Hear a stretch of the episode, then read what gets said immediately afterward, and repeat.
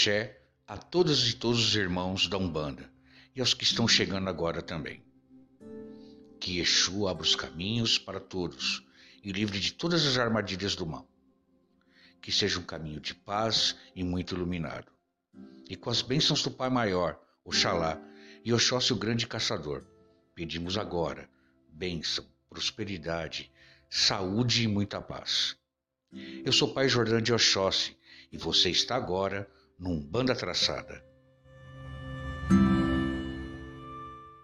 Refletiu a luz divina em todo o seu esplendor. Vem do reino de Oxalá, aonde há paz e amor. Luz que refletiu na terra, luz que refletiu no mar, luz que veio de Aruanda para tudo iluminar. A Umbanda é paz e amor, é um mundo cheio de luz, é a força que nos dá vida e a grandeza nos conduz. Avante, filhos de fé, como a nossa lei não há, levando ao mundo inteiro a bandeira de Oxalá, levando ao mundo inteiro a bandeira de Oxalá, refletiu a luz divina em todo o seu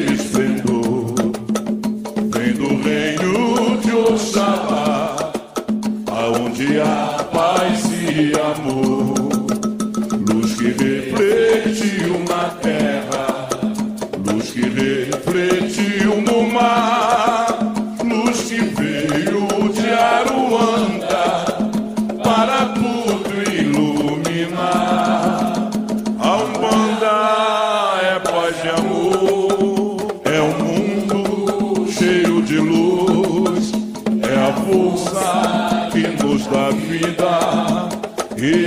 a grandeza nos conduz. Avante, filhos de fé,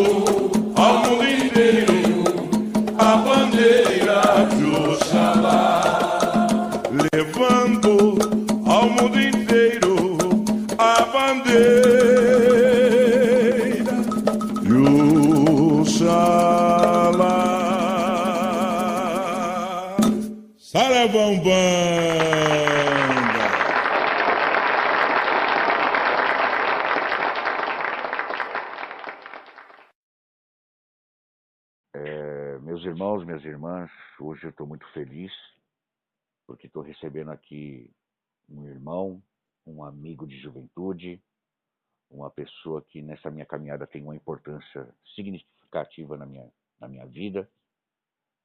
Meu amigo, professor Leandro Aguiar, um irmão de Axé do Candomblé, educador, poeta, escritor. E quero te dar as boas-vindas, meu irmão, e muito obrigado por estar aqui cedendo seu tempo para o espaço do Umbanda Traçado. Muito obrigado, Jordão. É, e é isso, é isso mesmo. São, são aí quase 30 anos de amizade, é uma vida dedicada à, à militância. O axé, confesso, é algo relativamente recente na minha trajetória, muito diferente da sua, é, mas que hoje né, determina é, princípios, valores é, que eu espero que nessa conversa e a partir dela é, os frutos possam possam servir de é, alguma inspiração, possam servir de, de algo para que outros irmãos e irmãs construam conosco é, novos caminhos e novos instrumentos. É isso mesmo, meu irmão. E já adiantando aos nossos irmãos e irmãs, segunda-feira, dia 13, nós temos o lançamento do projeto da Escola de Umbanda Traçada e que vocês vão poder acompanhar aí no Instagram, nas mídias, e eu vou deixar a descrição no link aqui para vocês. Leandro, eu queria começar é, te perguntando uma coisa. A relação da Umbanda com o protagonismo social, ela existe hoje ou ainda está muito longe de existir? Eu acho que essa conversa ela precisa começar é, com a compreensão do que, que é, é a religiosidade é, de matriz africana, Umbanda, o Candomblé, é, e a partir dessa compreensão nós entendemos é, o papel dessas, dessas vertentes religiosas. É, muita, muitas das minhas discussões em sala de aula, é, às vezes com, com, alguns camaradas de luta é, que não têm a, a, nossa fé como referência, é justamente no sentido de entender é, qual é o papel histórico é, das religiões e como analisá-los corretamente. Não é possível colocar tudo no mesmo balaio. É, é importante entendermos que tanto a Umbanda é, quanto o Candomblé e suas vertentes, elas é, são expressões é, de resistência, historicamente de, de resistência. É, pensando na Umbanda especificamente, é, existem duas vertentes de pensamento. Uma que defende o surgimento dessa é, dentro, do, dentro das senzalas, é, a partir do sincretismo, é, quanto aquelas que a, a, mais aceita, provavelmente, é, que é o surgimento a partir da manifestação é, do, é, do Zélio, né, no início do século XX, do XIX ali para o XX, quando ele incorpora um caboclo. Um caboclo é, e, Isso, o caboclo sete encruzilhadas. Então, é, a, e eu penso que se nós observarmos que, que, quem é este povo, é, percebemos quais são as nossas mazelas hoje, nós vamos entender que as, que as duas vertentes, elas certamente têm um fundo de verdade. É, eu, como historiador, eu não posso deixar de, de crer é, que a, a Umbanda, tal como ela existe, ela só é, ela, ela deve ser atribuída somente à incorporação do, do Caboclo Sete Encruzilhadas. E por que eu digo somente? Porque é, ao observarmos este episódio, que é muito significativo para nós, mas é, isolado do contexto, nós vamos chegar à, conclusão é, de, que nós, é, de que nós sejamos uma ilha é, no, em meio à sociedade. É, nós, é, nós vamos ignorar todo, todo o processo de rupturas e permanências que são anteriores da nossa ancestralidade e que vão, em determinado momento, e aí, junto com a incorporação, junto com as referências que, é, que o caboclo traz, é, vão constituir ao, ao que é, é, a Umbanda. E aí eu faço todo esse arrazoado, toda essa introdução, para entendermos o que é a Umbanda. A Umbanda, ela vai, é, ela é uma expressão desse sincretismo é, somado é, ao contexto urbano, muito diferente, por exemplo, do candomblé, é, e é, resultado é, do contexto social que ela está inserida. Então, é, então, diante de todos esses elementos, como é que nós vamos separar uma coisa da outra? a Umbanda está lá, ela continua ali. É, ela continua no nosso dia a dia, ela continua é, na, no, no, ambiente, no espaço urbano, como um, um ator fundamental. É, o, que, é, o que nós precisamos discutir, na realidade, é a relação né, do, dos filhos, das filhas de Umbanda, é, com, é, com esse lastro da nossa ancestralidade. É, penso que é, essa conversa deve partir daí. Perfeito. Perfeito. E, e, e assim, dentro de tudo isso que você está elucidando, a gente percebe que é, o protagonismo, o protagonismo da Umbanda, do, do Candomblé, ele tem não só um início de conversa muito é, forte, mas ele tem que ser minuciosamente explorado, que é o que você está dizendo, né? Ele tem que ser estudado, explorado, porque os papéis estão aí, estão colocados.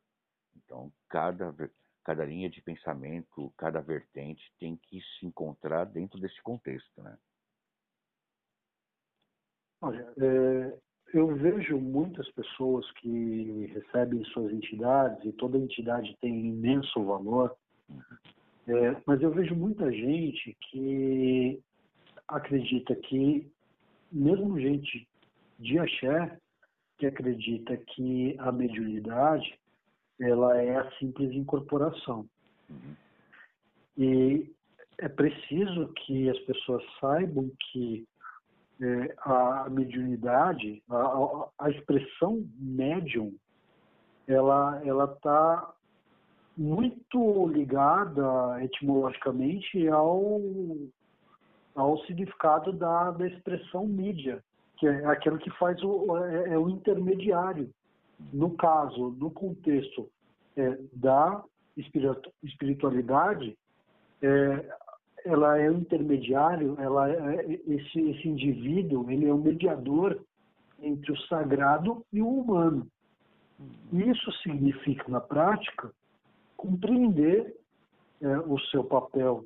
Isso significa estudar, isso significa se preparar, se preparar para se relacionar melhor com a sua entidade, com as pessoas que é, se consultam com você a partir dessas entidades. Então, é, é fundamental que, para que nós possamos entender e atuar dentro do, dentro, explorar melhor é, o papel é, dessas vertentes, é, nos, nos, diferenciando, inclusive, é, da, da religiosidade hegemônica e hoje nós vemos qual é o, o papel dessa religiosidade, é, considerando todo o cenário, o contexto atual, é, para nos diferenciar de tudo isso, é preciso unir esses fatores. Nós temos, nós temos é, uma, uma trajetória riquíssima. Eu estava aqui me preparando para conversar com você, Jordão. Hum. E, e eu estava tava aqui revisitando uma leitura que eu fiz já há algum tempo e, e acabei refazendo agora nesse contexto da pandemia, que foi o, que é o Mitologia dos Orixás, do Reginaldo Prandi. Sim. Você, você certamente conhece, mas para quem não conhece, é uma coletânea é, de, de itãs, né, é, dos, de, de orixás, orixás diversos, é, a partir de, das tradições é, do culto de orixá é, na África, aqui no Brasil, nas, nas Américas, né, Cuba. Sim. Né, e eu estava observando aqui alguns, e eu tenho aqui comigo, por exemplo, uma passagem que fala é, do de quando Oxum ela tornou as mulheres inférteis é, em função é, do, da exclusão é, das mulheres das reuniões é, entre os orixás para decidir os rumos do mundo, os rumos da humanidade. Olha que interessante. É, e, e Oxum, é, nessa passagem, é, ela, ela faz essa. É, ela acaba com a, com a fertilidade das mulheres, é, de fato, para que não houvesse mais procriação e para que entendesse que o feminino ele é parte é, do todo, é parte da, é, da nossa ideia de continuidade. É, eu, eu, eu, cito essa passagem especificamente uhum. É, para mostrar o quanto há de política nessa rica trajetória que nós temos é, como filhos e filhas de, de Orixá. Hoje muito, hoje muito se fala em empoderamento feminino. Verdade. Se fala, se fala é, em, em participação, em pluralidade, é, é, que é importante valorizar as mulheres. Gente, é, se, nós, é, se nós usarmos é, o referencial é, histórico, até onde eu tenho conhecimento, os primeiros registros é, de culto de orixá remetem a pelo menos é, 10 mil anos. Pelo menos. É, e por que eu estou fazendo essa, é, essa consideração? Porque, olha, 10 mil anos é, considerando os registros históricos, é, significam, no mínimo, cinco vezes mais é, do que é o cristianismo. Sim. E isso eu estou levando, veja, eu estou comparando grandezas diferentes. Eu estou comparando registro histórico com, é, a, com a mitologia cristã. Sim. Certo? se eu for comparar mitologia por mitologia, considerando que nós é, cremos, é, nós somos manifestações da manifestação, é, que cada orixá é manifestação da própria natureza, nós existimos desde que o mundo é mundo. Perfeito. Entende?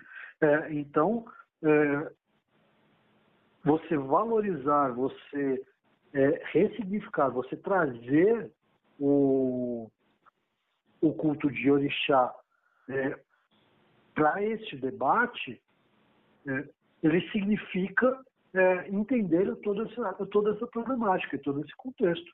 E a gente pode dar um milhão de outros, outros exemplos. Mas isso foi. caiu perfeitamente como uma luva. E e diante disso, você falou muito na questão da educação, é, de estudar. Eu vou fazer duas provocações para você, uma agora e uma mais à frente. É, você acompanhou a questão de se introduzir, houve um, todo um movimento de se introduzir a, a cultura é, afro é, dentro das escolas, né? E no contexto de religiosidade, no, no contexto geral histórico e tudo. E houve um grande cabo de guerra é, em, em torno disso. Nós soubemos de vários relatos de preconceitos sofridos nas escolas por é, crianças que eram filhos de pessoas do axé, é, e você dentro da sala de aula tem muita experiência para nos falar. O que você viu disso? Como foi tratado isso e como isso está colocado hoje? Né? É, ainda está tensionado? Como vai ser? Existe algum caminho que, que já está sendo trilhado aí, Leandro? Olha, Jordão, é, o que, em relação a essa questão da efetivação da Lei 10.639, que quando eu comecei a atuar efetivamente como professor, é, eu, eu atuei alguns anos ainda na Fundação Casa, mais ou menos três anos e meio na Fundação Casa, é, até, entre 2010 e 2014, a partir de 2014 até, até o presente momento, eu sou professor da rede pública estadual. Uhum. É, então, e isso já havia, de alguma forma, já, já havia algum tempo dessa legislação, da, da aprovação dessa legislação. É, no contexto escolar, eu posso dizer que efetivamente nós não temos a aplicação desta lei. Geralmente os professores se esquivam, se eximem de tratar do assunto, muitas vezes dizendo que não tem preparo para tratar do assunto, mas também não buscam. É, por outro lado, você tem o Estado que, via de regra, é, não, não dá subsídio para que ela ocorra. E aí, quando eu falo do Estado, eu falo do poder público, não necessariamente é, o, o governo ou os governos estaduais, mas o poder público. Porque eu desconheço onde a lei é, seja efetivamente cumprida é, sem que isso ocorra por iniciativa deste ou daquele docente. Então, no âmbito da escola, da educação pública, a, a lei não acontece. No entanto, ela serve amplamente como, como panfleto é, de segmentos, principalmente os neopentecostais, é, que buscam, embora, embora é, via de regra é, digam que não há o que não, não, que eles não são eles não atuam por ideologia que eles não são ideologizados mas na prática o fazem. E o fazem criando uma ideia de, de inimigo. É, é, o, o, o, diabo ele só faz só faz sentido dentro de religiões é, monoteístas, de caráter monoteísta, justamente por isso, porque ele precisa criar o adversário. E o nosso atual mandatário, o atual presidente da República, ele é um exemplo muito clássico disso. Porque ele precisa de um inimigo, ele precisa sempre de um inimigo. Ele, ele precisa sempre de um adversário. Então, é alguém que é um inimigo mortal. Então, ele, ele, ele sempre se coloca na posição do mocinho, então ele é sempre o He-Man e vai haverá sempre o, o, esqueleto. Haverá sempre o, o, o, adversário a ser batido. Então, é, hum. para efeito de, é, de sociedade, para efeito é, de panfletagem política, é, funciona é, justamente para inflar essa militância. Então, é, é essa, é, é por aí que, que eu observo é, na prática a Lei 10.639. Então, falta muito para chegar à sua efetivação. E, e ó, por consequência, se você está falando é, da questão é, do, da, da negritude, obviamente você está falando também da questão religiosa, porque se falar é, das, das tradições, é, da herança cultural africana, é, no seu termo mais amplo, já é problemático, uhum. você imagina o que significa propriamente falar, da, é, falar das pessoas que manifestam esse tipo de fé. Percebe? É, é algo é ainda mais complexo. Eu já tive alguns alunos nessa trajetória que são filhos e filhas adeptos de pessoas é, da Ubanda, do Candomblé, uhum. e geralmente a reação é, é, que bom que tenho você aqui, é a primeira vez que eu tenho um professor é, declaradamente adepto é, do, do axé, é, é, é aquelas pessoas que sentem, alguns alunos que se sentem mais à vontade para vir lhe procurar né, nesse sentido. Então, é, nós estamos muito longe é, de qualquer possibilidade de realmente é, abraçar ao, ao diferente, abraçar ao, ao outro, e entender o espaço público também como um espaço nosso. Isso é verdade. E Leandro, o que é ser um professor negro do axé dentro de uma sala de aula e junto aos seus pares professores, né, corpo docente de uma escola? Qual é essa vivência? Olha, olha, Jordão, isso varia. Isso tem alguma né, variação de escola para escola, é, mas via de regra, uh, é, você precisa de alguma forma estar pronto cotidianamente para o embate. Uhum. Essa é a realidade. É, e eu vou dizer para você, sem nenhum medo de, de errar, que geralmente tem-se mais problemas com a direção escolar, com os demais professores, do que propriamente com os estudantes. Imaginei. É, os estudantes, geralmente, é, eu encontro curiosidade.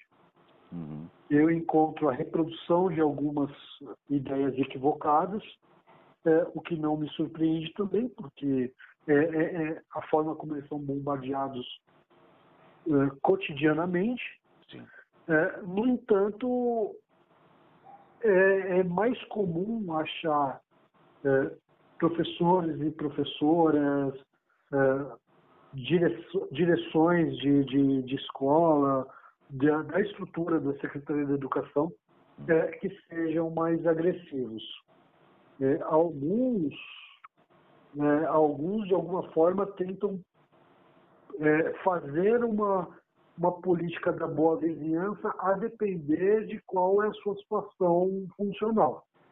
É, eu, eu acredito ter menos dificuldade do que outros professores que sejam, por exemplo, contratados, é, é, se, se alguém chegou a, a ver alguma coisa a respeito, é, geralmente são professores chamados categoria O no Estado, é, ou outras categorias como como a V, por exemplo, enfim, é, tem outras subcategorias que o, que o governo do Estado cria para né, já de alguns anos para a retirada de direitos desses profissionais, é, que eu fico imaginando que deva ser uma situação muito mais complexa. Eu já passei por situações, Jordan, hum. de é, enfrentamento é, de militância sindical dentro da minha unidade escolar, e aí conversando com outro professor, este também um bandista, é, ele dizer para mim o seguinte, olha Leandro, é, eu, vou te dizer o seguinte: só não acontece alguma coisa com você dentro dessa escola por dois motivos. Uma é, é, e, e, as duas e as duas é, por, por medo da direção. Uma porque você é articulado politicamente. Uhum. E, e a direção sabe que pode ter consequências nesse sentido. E a outra porque você é macumbeiro. As pessoas têm. É, é, é você tem à, frente dessas instituições, à frente dessas estruturas, pessoas que são, é, é, são comprometidas com o, o pensamento é, hegemônico. Então, é, e, obviamente, quem prega contra, né, não, prega, não prega contra somente porque é diferente deles. Sim. Prega contra porque acredita. Então, ser negro, ser, é, ser, é, é, ser um, um, militante político sindical de esquerda, é, é, de axé dentro desse contexto de escola pública, é sempre um contexto de enfrentamento. Imaginei. E aí eu vou te fazer. Você já tocou no próximo assunto que eu ia te perguntar. Política e religião se discute? Sempre. Hum. É, é, e aí a gente aí nós podemos nos remeter ao início dessa conversa. é, não é não é possível é, colocar a todas as vertentes religiosas é, no mesmo no mesmo balaio. Sim. Você você é, é fundamental entendermos que existem diferenças. É, e, e se eu for pensar no, no cristianismo, vamos pensar como o cristianismo chegou ao Brasil, fazendo um recorte para a realidade brasileira. Vamos pensar como chegou. Então, nós temos o cristianismo vindo né, junto com o colonizador europeu, um colonizador português, que tem é, a a, no, no seu, na sua estrutura de poder, na sua estrutura de, de Estado. Naquele momento, Portugal já como um, como Estado centralizado, diferente do, das monarquias eh, feudais, eh, já como um Estado absolutista, centralizado, e traz, dentro da sua estrutura de poder, uma, uma relação muito, muito próxima com a Igreja. Então, o cristianismo católico ele chega por esta via. É, com, o, com o avançar do processo de colonização, a disputa é, entre é, os diferentes, é, as diferentes nações europeias que gradativamente vão se centralizando também, é, você tem a chegada é, dos, do protestantismo. Uhum mas que é, é, e as duas vertentes elas existem é, em uma situação é, de não, não somente de disputa de narrativa, mas uma disputa é, de poder. Perfeito. E aí, como que vai chegar o, o candomblé, a umbanda, é, nessa, neste mesmo cenário? Ainda que, ainda que você considere é, que há o sincretismo dentro da, da prática da Umbanda, Sim. e é por isso que eu menciono logo no início. É, perdão, bebendo alguma coisa aqui que a garganta já estava até seca. Tá certo. É, é, ainda que nós consideremos o sincretismo, nós temos que entender de que forma é, é é utilizado, de que forma esse sincretismo ele é realizado.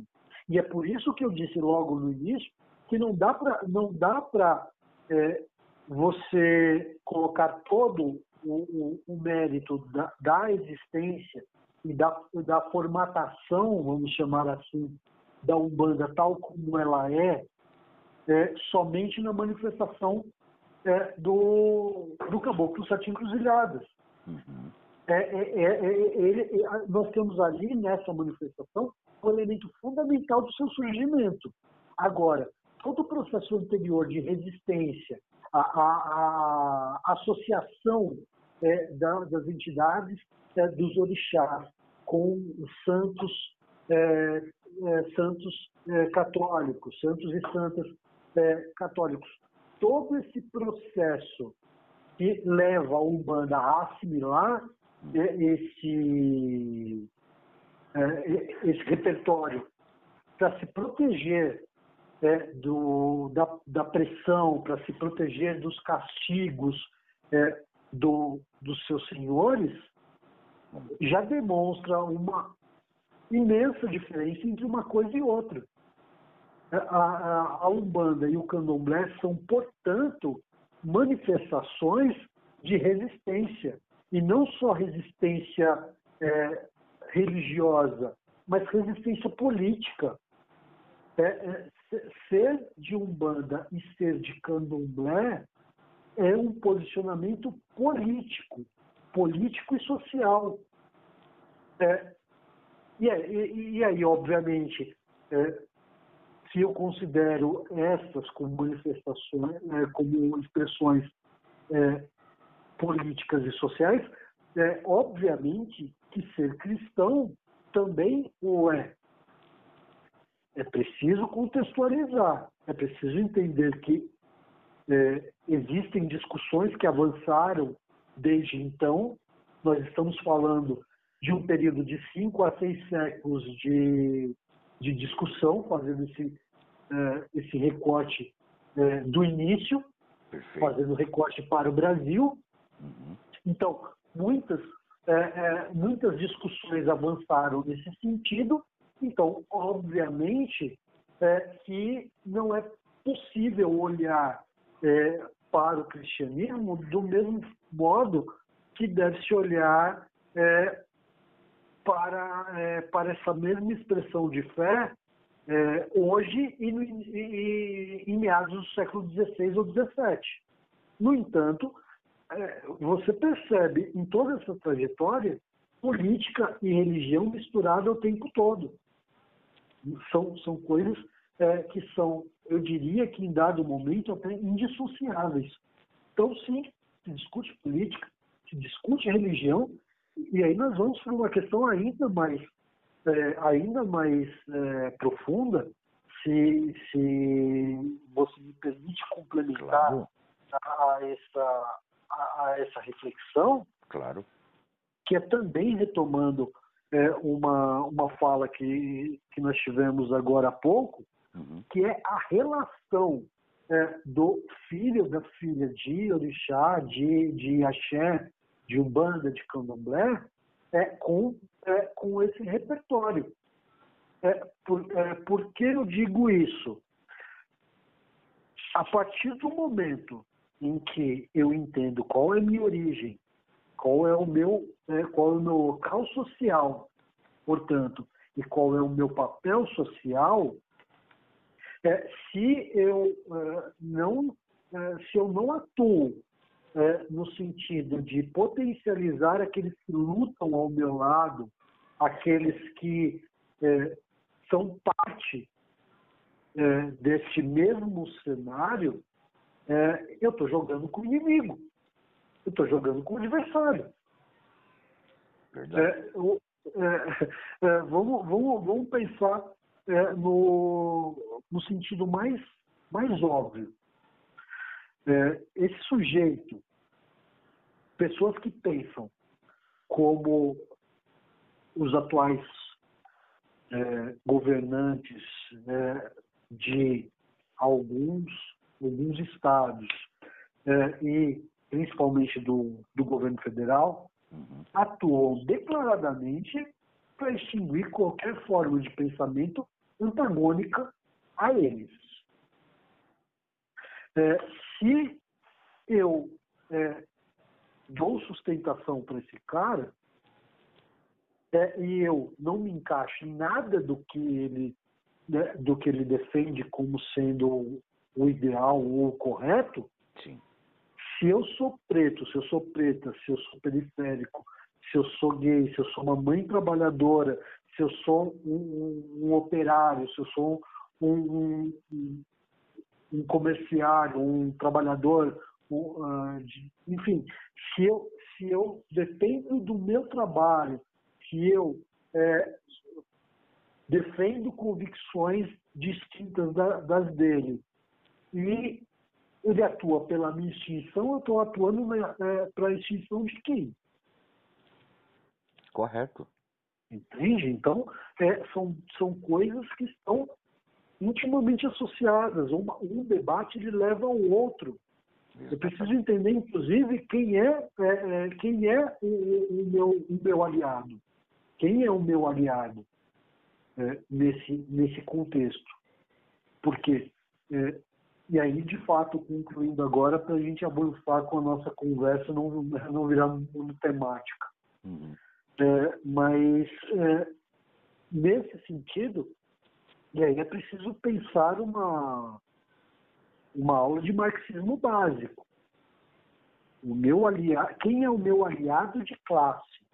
Porque se por um lado eu preciso alertar ao meu irmão, à minha irmã de axé, que ao fazer o discurso é, essa, essa, dessa linha de pensamento eu estou jogando contra mim, eu preciso ao mesmo tempo dialogar com os irmãos e com as irmãs é, que é, tem essa compreensão já.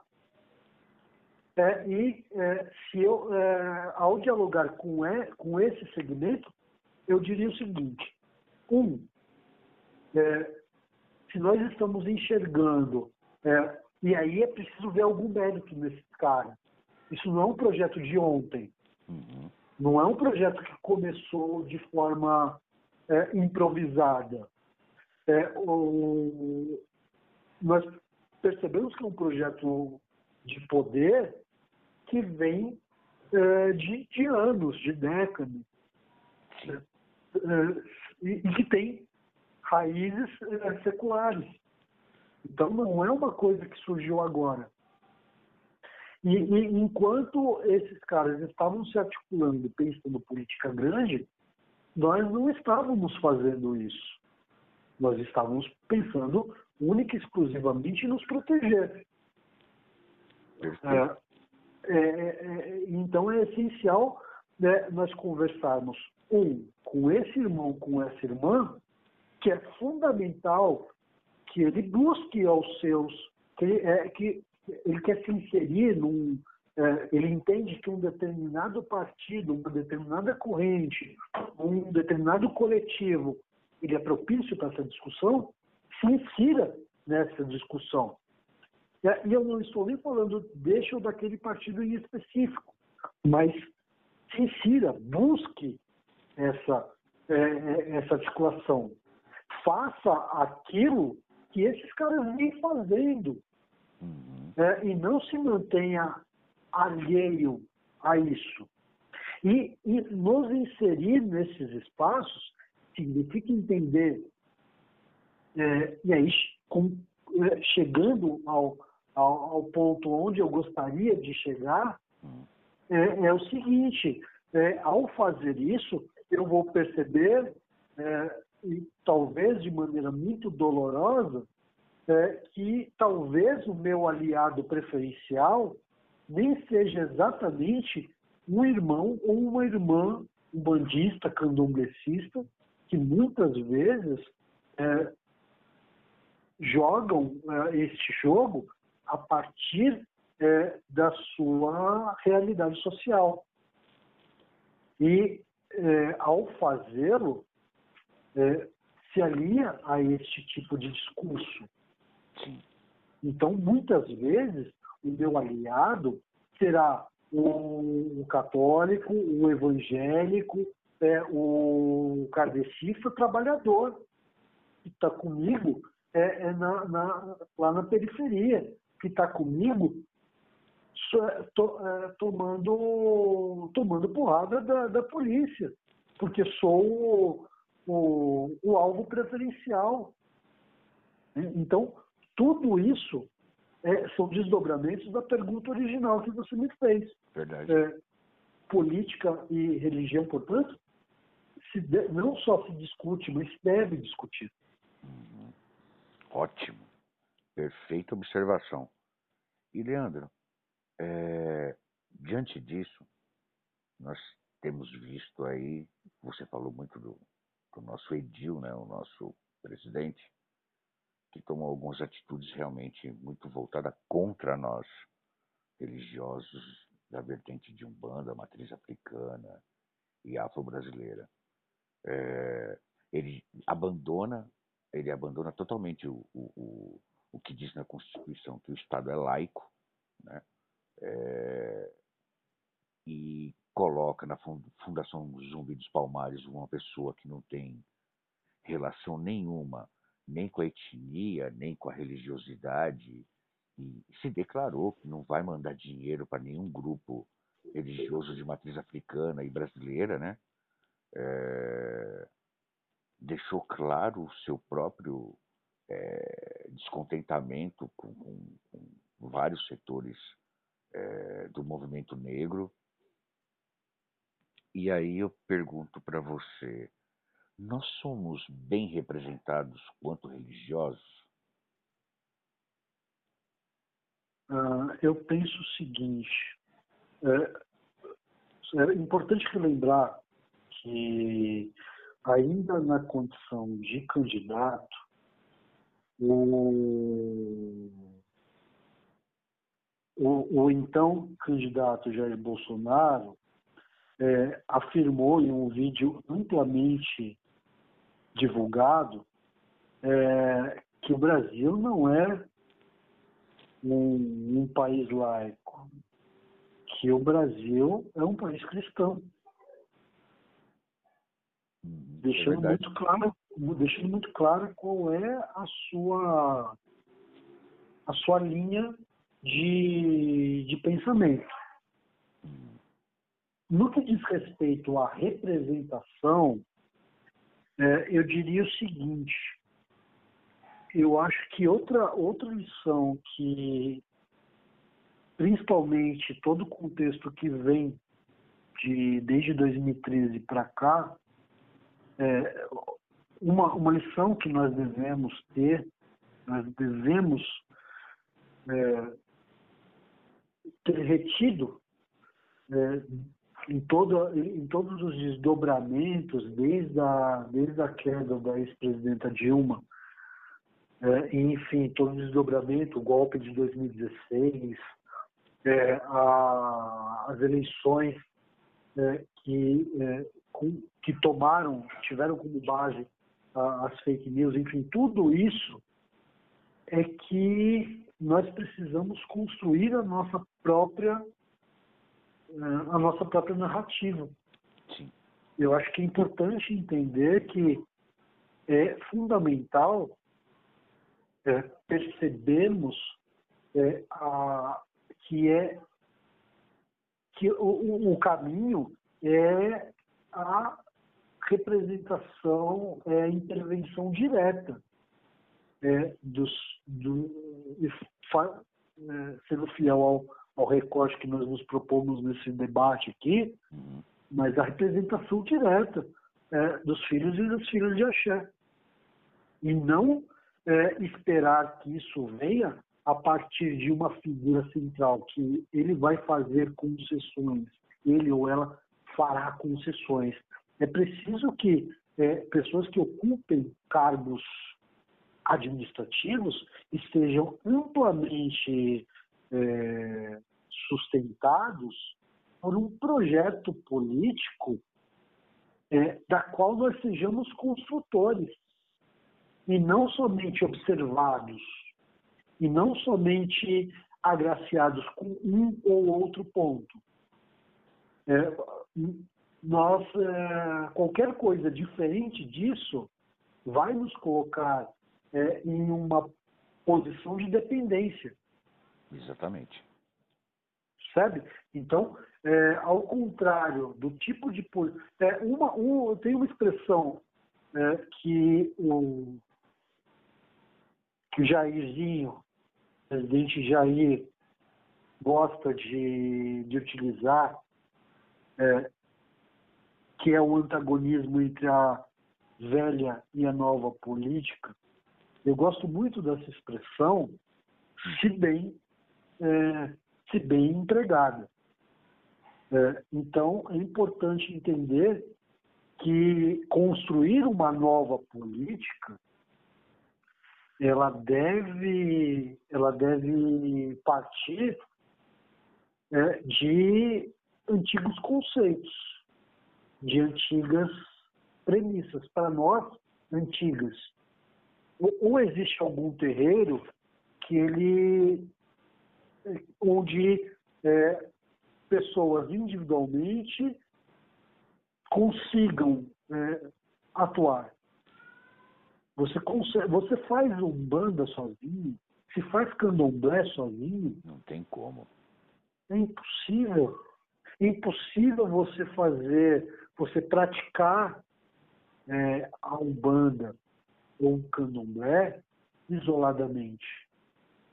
É, é, é, você precisa de todos que fazem parte né, desse processo.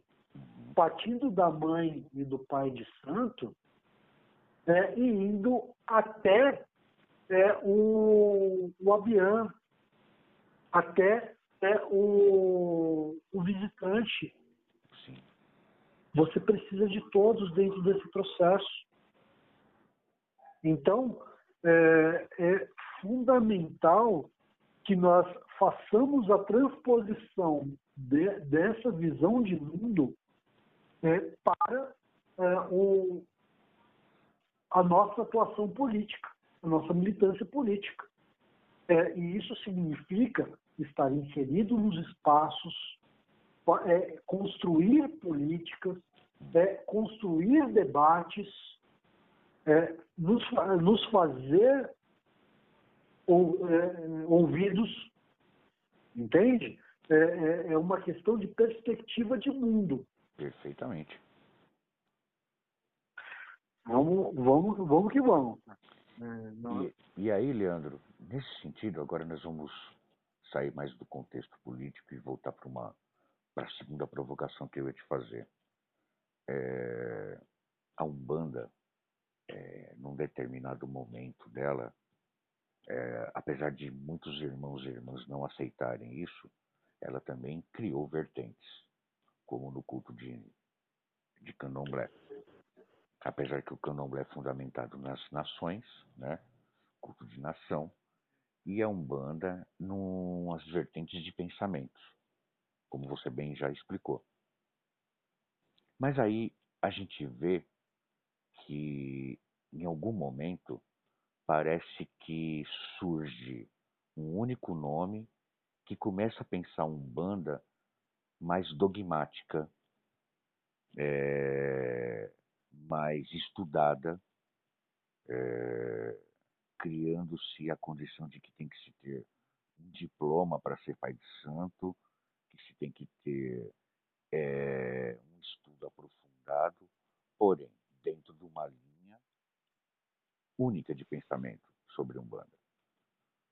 E a gente sabe que, historicamente, a Umbanda ela é o aprendizado de pai para filho, das entidades para os filhos, correto? E, claro, com alguma teoria, porque sim, você não faz Umbanda sem uma, uma teoria, mas desde que ela seja um pouco mais ampla.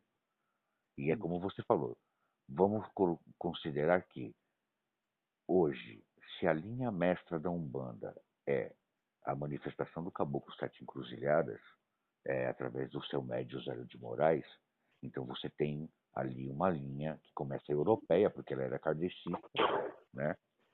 E, e ela começa a, a vir se desdobrando. Então, minha pergunta é: você acredita que a Umbanda que está sendo praticada hoje, ela vai para essa linha mais dogmática e pode-se acabar morrendo os ensinamentos de chão, porque hoje o mundo cibernético está mostrando alguns sacerdotes ensinando fundamento em lives, é, fundamento pela metade, claro, fundamento de Umbanda, mostrando é, algum conhecimento mas para atrair algumas pessoas para o seu, seu mundo. Né? Eu, particularmente, não concordo, mas então agora eu passo a batata quente para você. Como você vê isso hoje? Uh, Jordão, eu acho que nós estamos. Uh, eu não sei nem se eu, nem se, se dá para se há uma expressão para isso, mas eu acho que nós estamos nos tornando, de alguma forma, é, neopentecostais. É, e nós estamos pegando aquilo que de pior esses caras estão produzindo. É, porque o que, quando eu, eu há pouco falo de nos espelhar na articulação que eles produziram uhum. ao longo dos anos, é, perceber é, perceber é, méritos nessa articulação é no sentido de entender que eles estão colhendo frutos é, de todo esse processo o mérito que eu enxergo é, dentro dessa perspectiva Hum. é justamente é, entender que há ali um projeto. Agora, é, você banalizar a fé, banalizar a, a experiência da tradição, da nossa ancestralidade, é, ela está longe é, disso que nós estamos defendendo aqui. Exatamente. É, Eu, eu entendo que é necessário utilizar dos meios de comunicação, nos apropriarmos, é necessário a mobilização política, é necessário é, desmistificar alguns conceitos é, ligados à nossa espiritualidade. Uhum. Isso não significa abrir mão das tradições. Quando, quando você fala há pouco que é preciso, é, é preciso que haja alguma teoria, é importante que você, irmão, você, irmã que vai nos ouvir, é, aí em breve, aí disponível no, no podcast, nas redes, é fundamental que você saiba é, e que você reflita que essa teoria é justamente o acúmulo desta ancestralidade. Nós estamos falando é, de uma expressão de fé brasileira, quando nós estamos falando da Umbanda, nós estamos falando de uma expressão de fé brasileira, mas que vem é, calcada nesta fé milenar e, e, e ancestral é, vinda de Mãe África. É, é importante dizer, inclusive, que a, o próprio candomblé é uma expressão brasileira, Jordão. Não, não, é, Sim. é, muito- muitos se referem ao, ao, ao candomblé como uma prática é, oriunda da África é, e o- a Umbanda como uma é, como uma, uma criação, digamos assim, é, nacional. Sim. Mas isso não é realidade. A- as duas são expressões é, do, do Brasil e são expressões é, da maneira como nós assimilamos e mantivemos o culto de, de orixá. Sim.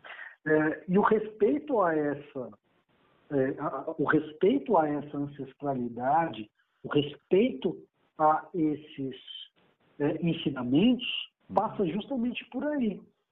É, construir conteúdo sim, disseminar conteúdo sim, é, estabelecer diálogos, inclusive interreligiosos, Sim. é, mas sem abrir mão de tradição, sem abrir mão de princípios,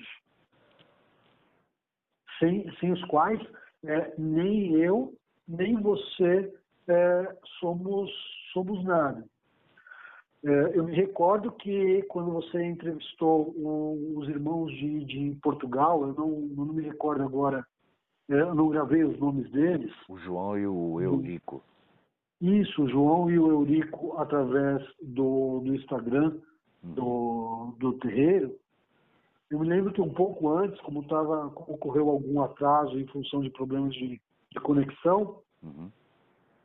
Eu lembro que eu entrei é, em determinado momento para nós, é, enfim, é, tocar, bater ali uma, uma bolinha para aguardar, fazer o, a- o aquecimento para a belíssima entrevista que foi feita é, com, com os meninos, com, com o João e o Eurico, Uhum. mas que eu dizia em determinado momento o seguinte, eu, eh, eu disse, eh, depois de perguntado eh, por, por você, arguído, eu disse, nós, o candomblé e a Umbanda tem suas diferenças, tem a sua, a, as suas concepções, mas nós somos feitos do mesmo barro original.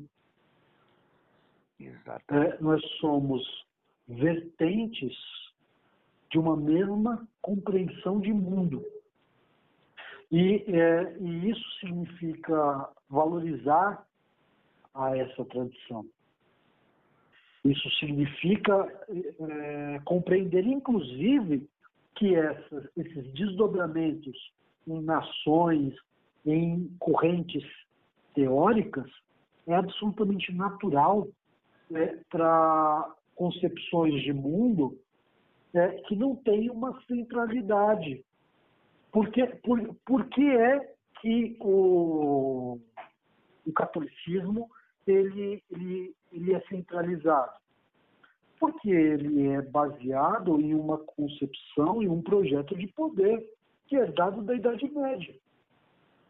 É, a, o, o, catolicismo ainda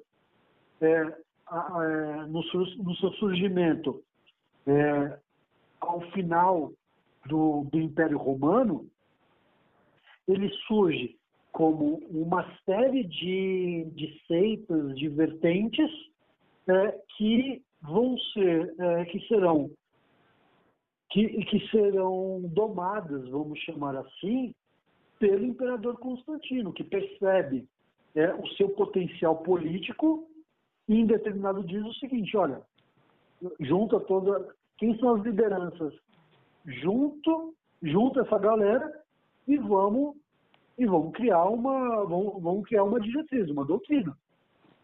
É, é, a partir daí que você tem é, o desenvolvimento é, é de, é, de um dogma católico.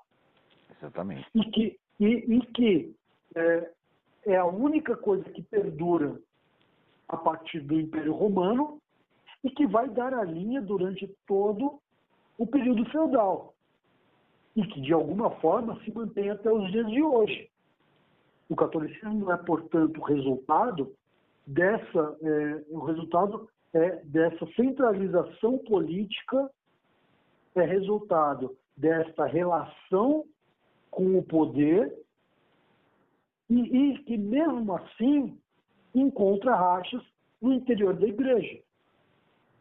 É, o, a eleição do atual Papa, que se distingue muito dos seus é, antecessores, todos eles, é, eu diria inclusive é, que, é, mesmo em relação a João Paulo II, que foi um pouco mais progressista, se distingue muito dos demais, ele é uma daquelas, é, um daqueles lapsos, daquelas coincidências é, que é, dificilmente vão ocorrer novamente. Isso é verdade. É, se, se, é, se, alguém que estiver assistindo se recorda é, do que foi a eleição do último Papa, deve, deve lembrar que ela foi demorada. Embora seja um processo interno, e, isso. Você, eu acho que caiu. Você está me ouvindo? Estou te ouvindo. Não, então, Achei que nós tínhamos caído. Perdão, gente. Uh, então, uh, se vocês se, se, recordam do que foi esse processo, vocês devem se lembrar que, uh, e aí ter toda aquela expectativa, sai a fumaça, não sai a fumaça, e to, todas aquelas especulações de, de imprensa, então ele é um fruto do acaso. E ele destoa muito do que é do, do, do, que é a linha da igreja ao longo do, dos últimos anos, aliás de toda a sua história. Então ele, é, nós ele, temos, se você me permite, ele parece que vem para tentar reunificar alguns pontos e ressignificar outros, né, Leandro? Na realidade, Jordan, eu penso que o, o Papa Francisco ele até tem essa intenção, no entanto, eu penso que ele é uma figura isolada dentro da igreja. Agora, é, eu só fiz essa consideração em relação a ele Uhum. para entender o seguinte, é, e justamente pensando que ele é uma figura isolada dentro da igreja, Sim. é, que a, a lógica é outra e a sua centralidade se deve a isso. Nós não temos como ser, é, nós não temos como é, por constituição, por trajetória, ter essa centralidade.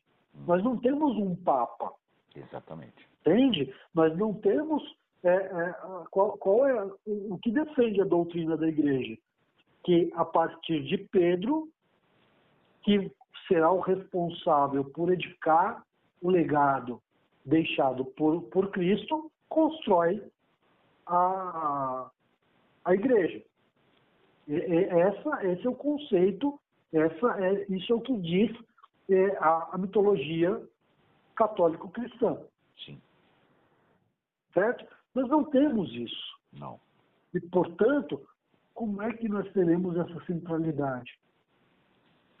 Então, não há uma casa mais importante que a outra, não há uma tradição mais importante que a outra, e todas são eh, dignas, são respeitáveis, eh, e cabe a cada um de nós entender dentro deste processo de que forma atuar. Então, é, é é o que eu penso em relação a essa, a essa temática, Juliano. Isso é de fundamental importância. Inclusive, eu quero deixar avisado aos amigos e às amigas que os nossos irmãos e irmãs, eh, que o nesse projeto de escola de umbanda traçada, eh, nós temos um conceito totalmente diferente, justamente dessa pergunta que eu fiz, e que vai ser apresentado na- no próximo dia 13. E o professor Leandro é um colaborador desse projeto junto comigo e junto com mais outras pessoas. E, e eu queria te fazer uma, uma última pergunta, Leandro. E assim, já deixando o convite para a gente ter um próximo podcast para a gente aprofundar em outros temas aí, tá? Já estou fazendo o convite. A minha pergunta para você é: o que é o orixá na tua vida? O orixá na minha vida é fundamento, Juliano. É princípio. É, eu, eu vinha pensando aqui, é, enquanto me preparava para entrar no, no ar, É, e como eu falei lá no, no início da nossa conversa também, é, eu e o Jordano nos conhecemos aí na casa dos 25, 30 anos. exatamente. É, e quando nos conhecemos, é, eu, eu ainda era católico. E era católico muito mais por tradição familiar, por criação, do que por convicção. De lá para cá, imagino que como ele eu dei muita cabeção Verdade. passei por muitas coisas, é, ti- tive muitas dificuldades em uma série de questões profissionais, pessoais, é, políticas, porque assim, nós deixamos muito claro desde o princípio é, toda essa trajetória, uma parte dela significativa, inclusive Sim. em comum. É, então, eu penso que todo esse caminho ele serve depois para para reflexão, para nossa própria reflexão. Qual, qual a diferença para mim fundamental entre o que é o, o cristianismo, o que é, o que são as é, o mesmo outras vertentes do monoteístas, como o judaísmo, o, o, o islã, Uhum. qual é a diferença para mim entre elas e, e o axé? O axé de Umbanda, o axé de Candomblé. A diferença fundamental é que nós somos, dentro desse contexto, responsáveis por nossas escolhas, responsáveis, titulares das nossas histórias, e que tudo que é relacionado a, a este caminho, ele é consequência única e exclusivamente disso. Dentro desse contexto, Orixá vem como equilíbrio.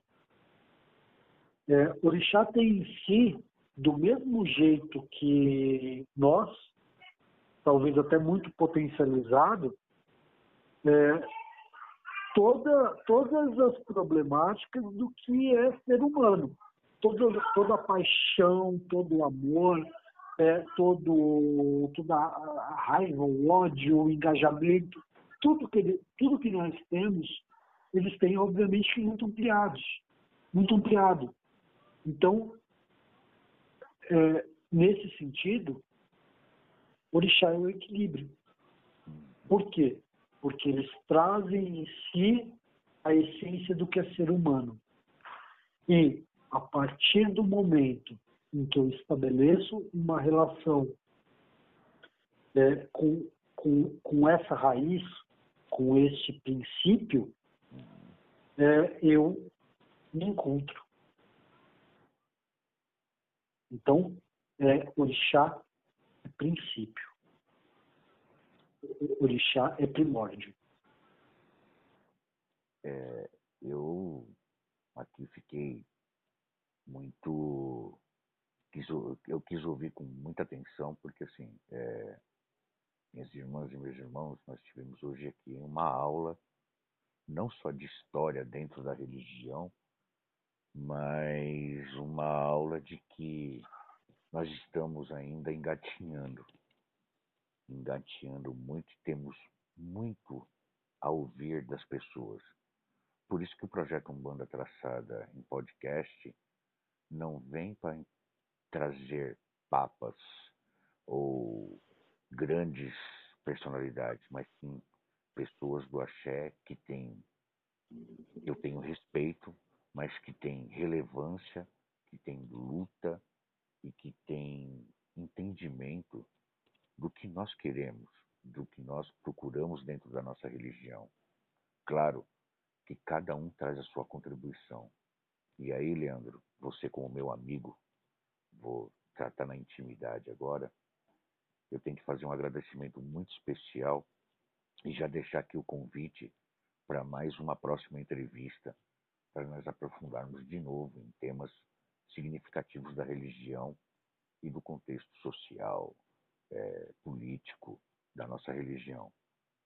Já estou de antemão fazendo esse convite a você.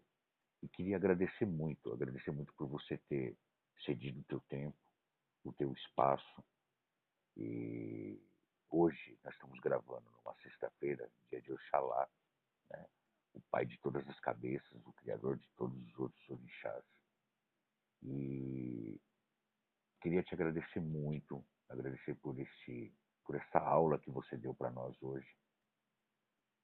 E assim, desejar a você que Pai Maior te abençoe muito e te continue iluminando tua cabeça para os novos projetos que a gente vai fazer junto aí e os seus projetos pessoais também. Né? Que Pai Oxóssi também te abençoe muito na tua caminhada, te dê prosperidade, te dê caminhos para você continuar vencendo na tua vida. Meu muito obrigado de coração, meu irmão. É, bom, eu quero agradecer, né, pedir é, agradecer as bênçãos e desejar as bênçãos é, que eu penso que nós somos de alguma forma filhos e filhas de, de cada um dos orixás, porque eles nos ensinam, nos ensinam através da sua, da sua trajetória que são parte é, um do outro, que um depende do outro, é, assim somos nós. Então eu quero agradecer é, que, que, que, meu pai Xangô é, os abençoe. É, e, enfim, estou aqui, estou aqui para contribuir, estou aqui para construir é, e espero, sim, de verdade, é, que nós possamos avançar, não só em termos de mobilização do nosso povo de axé, é, no sentido de, de brigar é, por uma outra condição, por uma outra realidade, é, mas também é, por um maior sentimento de, de afeto, de carinho entre nós, porque é uma outra questão que, que me aflige muito. Eu penso que somos é, muito distantes entre, entre nós e não adianta pensar é, no, no entorno, no macro, se, se esse micro não tiver, é, não tiver bem resolvido. Eu vejo essas briguinhas em redes sociais é, do, de quem fez isso ou aquilo. É, eu acho que está na hora de nós é, estabelecermos unidade. Então vamos juntos brigar por isso. Obrigado, gente. É isso aí, meu irmão. E daqui a pouco vocês ficam com um momento de oração. E, e até a próxima semana com mais um podcast com Banda Traçada. Muito obrigado, professor Leandro, meu amigo Leandro Aguiar. E aguardem dia 13 lançamento da, da apresentação da escola de Umbanda Traçada. Um grande abraço a todos. Até a próxima semana. Então, meus irmãos, minhas irmãs, vamos elevar nossas mentes aos caboclos para que eles promovam a cura, os caminhos, a abertura de caminho, de trabalho, de vida a todos. Que na fé e na força dos caboclos possamos ser cada vez mais forte. Excelente semana a todos e até a próxima semana com mais um Banda Traçada.